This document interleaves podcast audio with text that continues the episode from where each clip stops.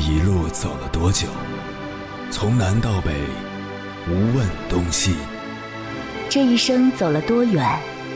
春华秋实，红颜白发。也曾鼓起勇气，奔向不曾到达的地平线。也曾迷失方向，受困于爱恨情仇的漩涡。当夜幕降临，一切归于沉寂。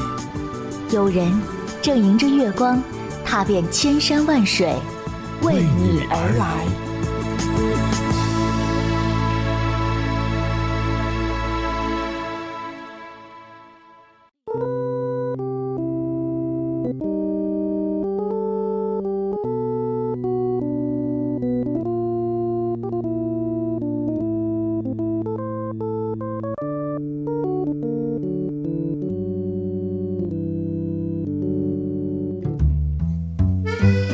前段时间，随着电视剧《女心理师》的热播，职场新人小莫的遭遇引起了很多网友的共鸣。小莫本是一个勤奋踏实的好员工，但却因为过度在意别人的评价，把所有的努力都用在了讨好别人身上。有一次，他满怀期待地参加公司聚餐，可到了地方后，竟然一个人都没有。他给同事打电话，也没人接听。原来是同事们故意戏弄他，放他鸽子，临时更改了聚餐地点。第二天，小莫强压着心头的委屈，对戏弄他的同事笑脸相迎，像往常一样热心地给他们买咖啡。还有一次，同事们虽然没有放他鸽子，却直接把他灌醉。等他醒来，身边空无人影，他只好自己去买了单，一个月的薪水就此打了水漂。对此，小莫不仅感激同事没把自己当外人，还埋怨自己酒量不好，扫了大家的兴。小莫就这样在取悦别人的路上委曲求全的越走越远。然而，很多时候，你越是讨好别人，就越助长了对方亏待自己的气焰。就像小莫，他自己的工作堆成山，还三更半夜主动替同事写方案，结果同事拿着他的业绩向领导邀功，对他的付出连一句谢谢都没有。渐渐的，小莫在疲惫和委屈中精神崩溃，不得不去看心理医生。小莫的遭遇让我想起了蔡康永曾抛出过的两个问题：一，被人喜欢有那么重要吗？二，我们活着不是应该有更好的原因吗？如果你也曾和小莫一样，真的有必要思考一下这两个问题。在现实生活中，我们为了让别人喜欢，努力的迎合着全世界，受尽委屈后，也很难得到应有的善意。如果说怕被讨厌、放弃原则是被动应战，那么讨好别人、委屈自己就是主动受虐。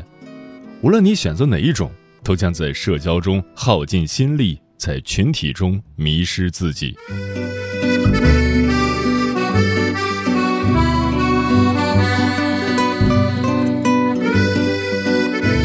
凌晨时分，思念跨越千山万水，你的爱和梦想都可以在我这里安放。各位夜行者，深夜不孤单。我是迎波，绰号鸭先生，陪你穿越黑夜，迎接黎明曙光。今晚跟朋友们聊的话题是：你拥有被讨厌的勇气吗？心理学家阿德勒说，获得幸福的勇气也包括被讨厌的勇气。一旦拥有这种勇气，你的人际关系也会一下子变得轻松起来。勇气是世界上最可贵的品质，它能帮助深陷人际交往桎梏的人彻底摆脱烦恼，也能让人生即使处在一片荒原，亦可以开出绚丽的花，更能让一个人在自己的世界勇敢的去开拓，并和最好的自己相遇。拥有被别人讨厌的勇气。就相当于拥有自由的自己。关于这个话题，如果你想和我交流，可以通过微信平台“中国交通广播”和我分享你的心声。你恋爱过吗？结婚算俺都有孙子了。呃，一直都单身啊。爱过。你有梦想吗？我希望多拉点生意，给孩子攒点钱。年轻的时候想当个舞蹈家。当然有啊，不过我只想给自己打工。我一直想开个花店。你走过千山万水吗？跑了二十多年车，哪儿没去过呀？我也是个旅游达人，山山水水都看过。还没走过，不过呢，我想以后是不是能够环游世界？追星算吗？从一个城市跑到另一个城市。那你呢？我爱过，有梦想，此刻依然在路上，跨越千山万水，奔赴与你在深夜的心灵之约。中央人民广播电台交通广播《心灵夜话》栏目，《千山万水只为你》，我是迎波，让我收藏你夜晚的思念。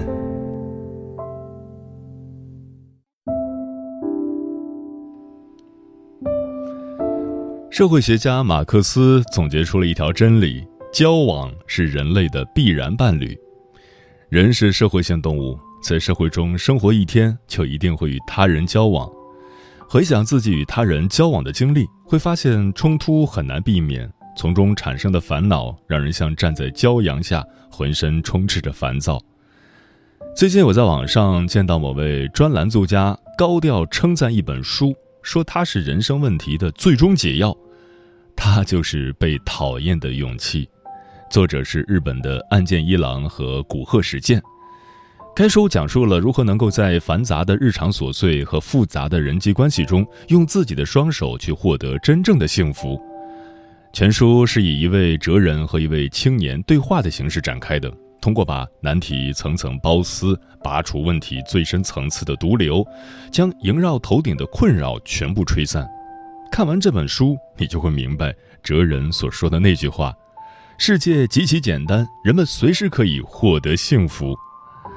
今晚千山万水只为你，跟朋友们分享的第一篇文章是关于这本书的书评，选自有书，名字叫《真正的幸福是拥有被讨厌的勇气》。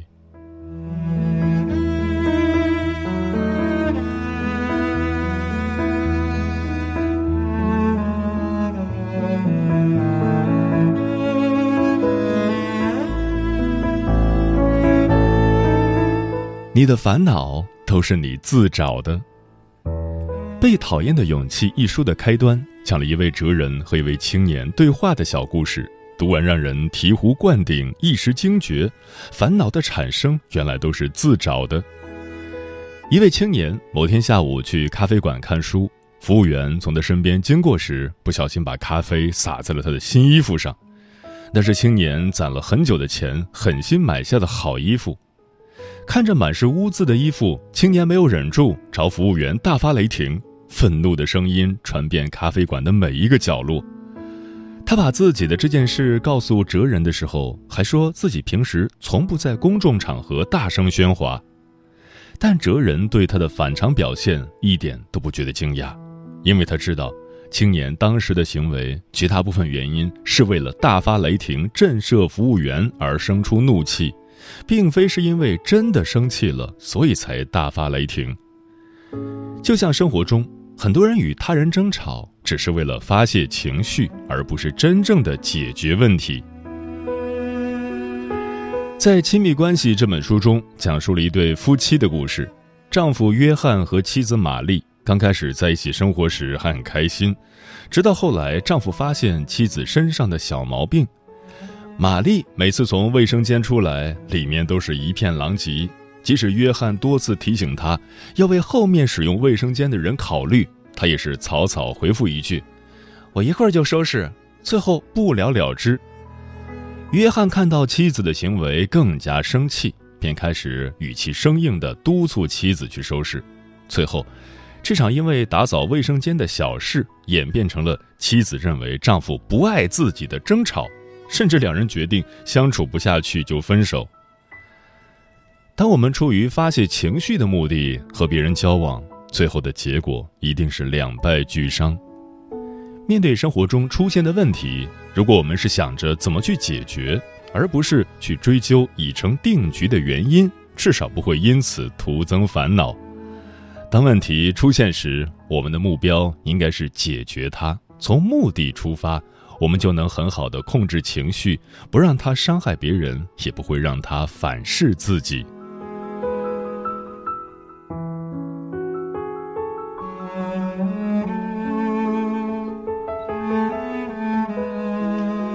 你的烦恼是因为多管闲事。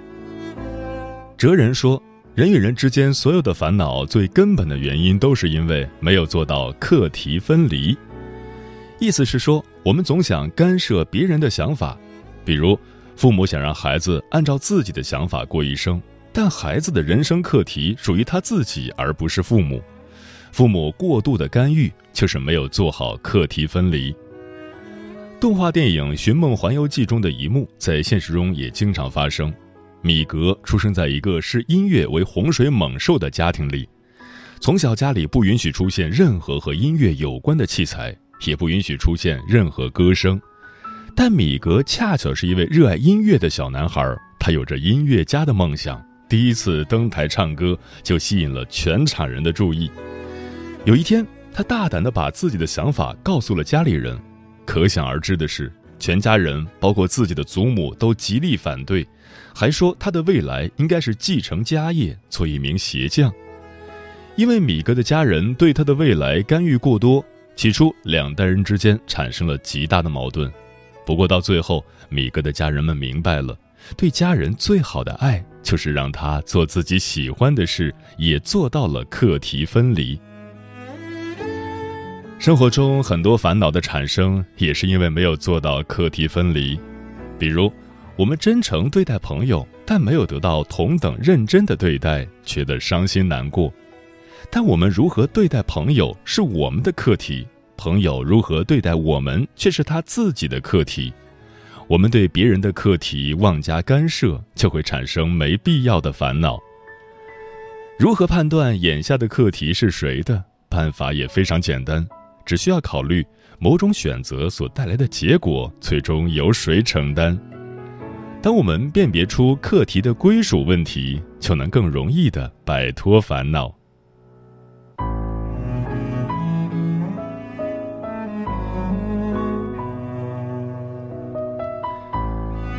让干扰你的人一边待着去。听过这样一句话。镜子很脏的时候，我们不会以为是自己的脸脏，但别人说了伤人的话，我们却觉得糟糕的是我们自己。我们常常因为别人的一句话而备受干扰，给自己套上了无形的枷锁。庄子中有这样一则寓言故事：北方的大海里有一条鱼，名字叫鲲，变化成鸟时又叫做鹏。它会借着风力，背对着蓝天，自由翱翔到南海。这时候，出现了一只蝉和斑鸠，嘲笑它说：“我们奋力而飞，碰到榆树和檀树就停止，有时飞不上去，落在地上就是了。你何必要飞九万里到南海去呢？”斑鸠认为，从一棵树飞到另一棵树就是生活的全部，没必要白费力气去做一些没用的事。每个人的人生经历不同，目标也不同，但一些人习惯用自己惯有的认知去看待周围的事物，当别人的行为超出了自己的认知范围，干扰别人的言论就会出现。然而，人生是我们自己的，人生的所有决定只需要听从自己的内心。我们要有屏蔽他人声音的能力。没有站在自己立场上的声音，即使再悦耳，也是噪音。不必寻求别人的认可，真正的自信来自看见自己的实力。当你能做到多问问自己，少去在乎别人，生活就会变得畅快，也会去掉很多烦恼。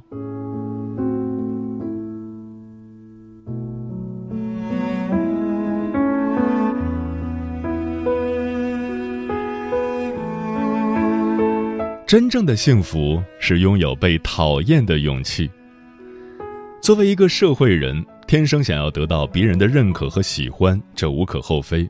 但别人是否认可和喜欢是对方的课题，而非我们所能决定。与人相处，不再害怕被人讨厌，便拥有了轻松。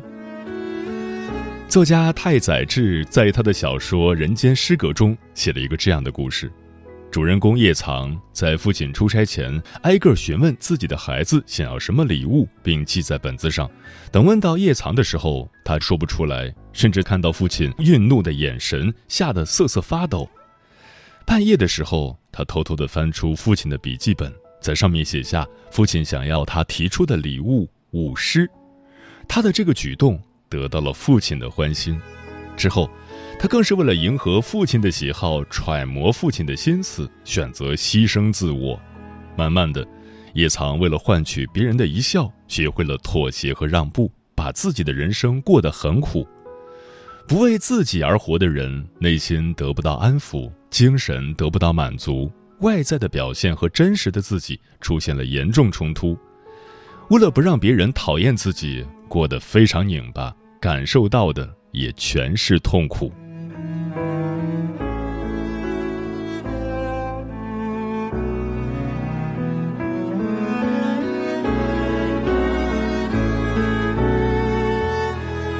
活在当下，才有自由的人生。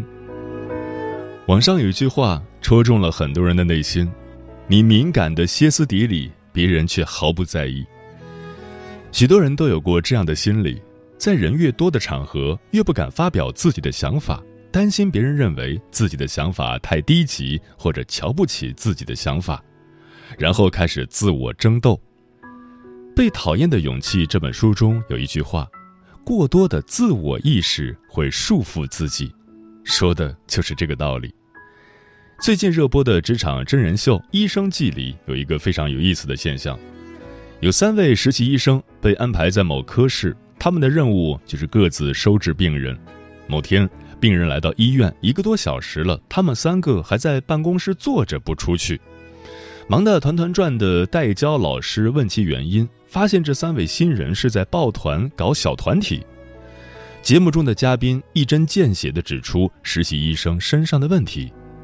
工作中抱团根本不会结下真正的友谊，而且个人在小团体中也不敢发表自己的真实想法，因为担心成为异类。如果自己顶着风险说了一个新的想法，团队中的其他人会不会排斥，从而孤立自己？长此以往，即使心里真的有一个独创性的观点，也会选择三缄其口，过度考虑周围人的看法。会让你丧失独立思考的能力，最后甚至把自己的人生困顿在照顾别人想法的漩涡里。正确的做法不是完全屏蔽别人，而是甄别不同的声音，然后坚持你认为对的事情。活在自己的意识里，不陷入别人的意识中。只有保持这样的做事原则，才能让一个人拥有不内耗的人生。而这也是最好的活在当下。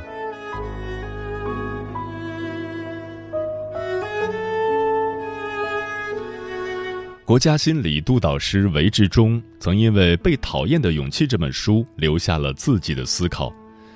如果说自卑是人类与世界互动的必然结果，那么勇气就是人们在追寻有意义的人生中的必然能力。它就藏在每个生命体的某一个角落，期待着特别的机遇。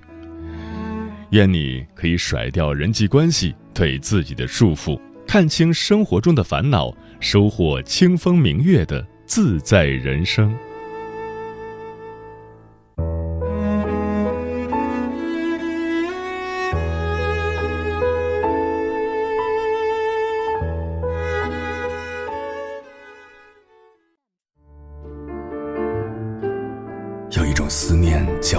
秋水，有一种记忆叫刻骨铭心，有一种遥远叫天涯海角，有一种路程叫万水千山。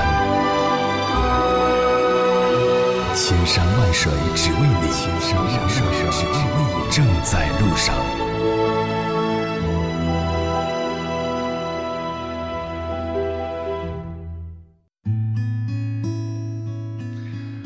感谢此刻依然守候在电波那一头的你，这里是正在陪伴你的千山万水只为你，我是迎波，绰号鸭先生，我要以黑夜为翅膀，带你在电波中自在飞翔。今晚跟朋友们聊的话题是你拥有被讨厌的勇气吗？书童说，被讨厌也是一种褒奖。为什么这么说呢？因为讨厌你的人往往都是不如你的人，这时候也能让这些人看到你，说明你还不够优秀。等到你真的优秀时，等到他们看不到你的时候，那个时候就没有讨厌了，只有仰望。慕若清晨说：“被人讨厌了，那不就是最好的脱离机会吗？远离这种带给我们负能量的群体。他们孤立你了，说明你对他们不重要；又或者他们只能是表面上跟你交好，但是背地里并不喜欢你。所以没有必要强迫自己融进去，长期下去只会变成自己不喜欢的样子。”漂浮的云说：“从小就遵从父母的教导，尊老爱幼，非常听话，有爱心，无私心。但也正因为这一点，吃亏无数。吃亏是福吗？那只是自我安慰罢了。生活中忍辱负重，工作中吃苦耐劳，一心奉献。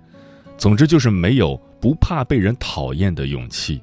以后我要学着点儿，不能再这样下去了。”手心的蔷薇说：“以前曾经被孤立过，其实也有我自己的责任。盲目出头给自己带来困扰，处理的方式不当，让自己陷入窘境。虽说不能因为别人的孤立而看清自己，但的确应该适当自省，积累经验。在遇到孤立的时候，也不要绝望。既然各种尝试都改变不了现状，那就做好自己。只有把自己经营好了，才有余力去顾及其他。”说不定走出孤立圈的突破口就在你努力向前的路上，你不走就永远不会看到。风林说：“活着是为了让自己开心，活给自己看的。就算没有人喜欢自己，自己喜欢自己就够了呀。而且生命这么长，总会遇到一两个人真正的喜欢自己的。摆正自己的姿态，在允许的范围内展示真实的自己。”不用太过在意别人的感受。上善若水说：“太在乎别人评价的人，始终是痛苦的。道不同不相为谋，尽量求同存异即可。三观合的交往深一点，三观不合的保持礼貌就好。”真正的高情商不是一味的委屈自己来讨好别人，而是在让自己开心的同时，也能照顾好别人的心情。古人云：“世上本无事，庸人自扰之。”很多时候，别人未必就那么在意我们的选择，只是我们太过敏感罢了，把小事看成了大事。当我们放下被讨厌的恐惧，活出有个性的自己，才能真正被更多人所喜欢。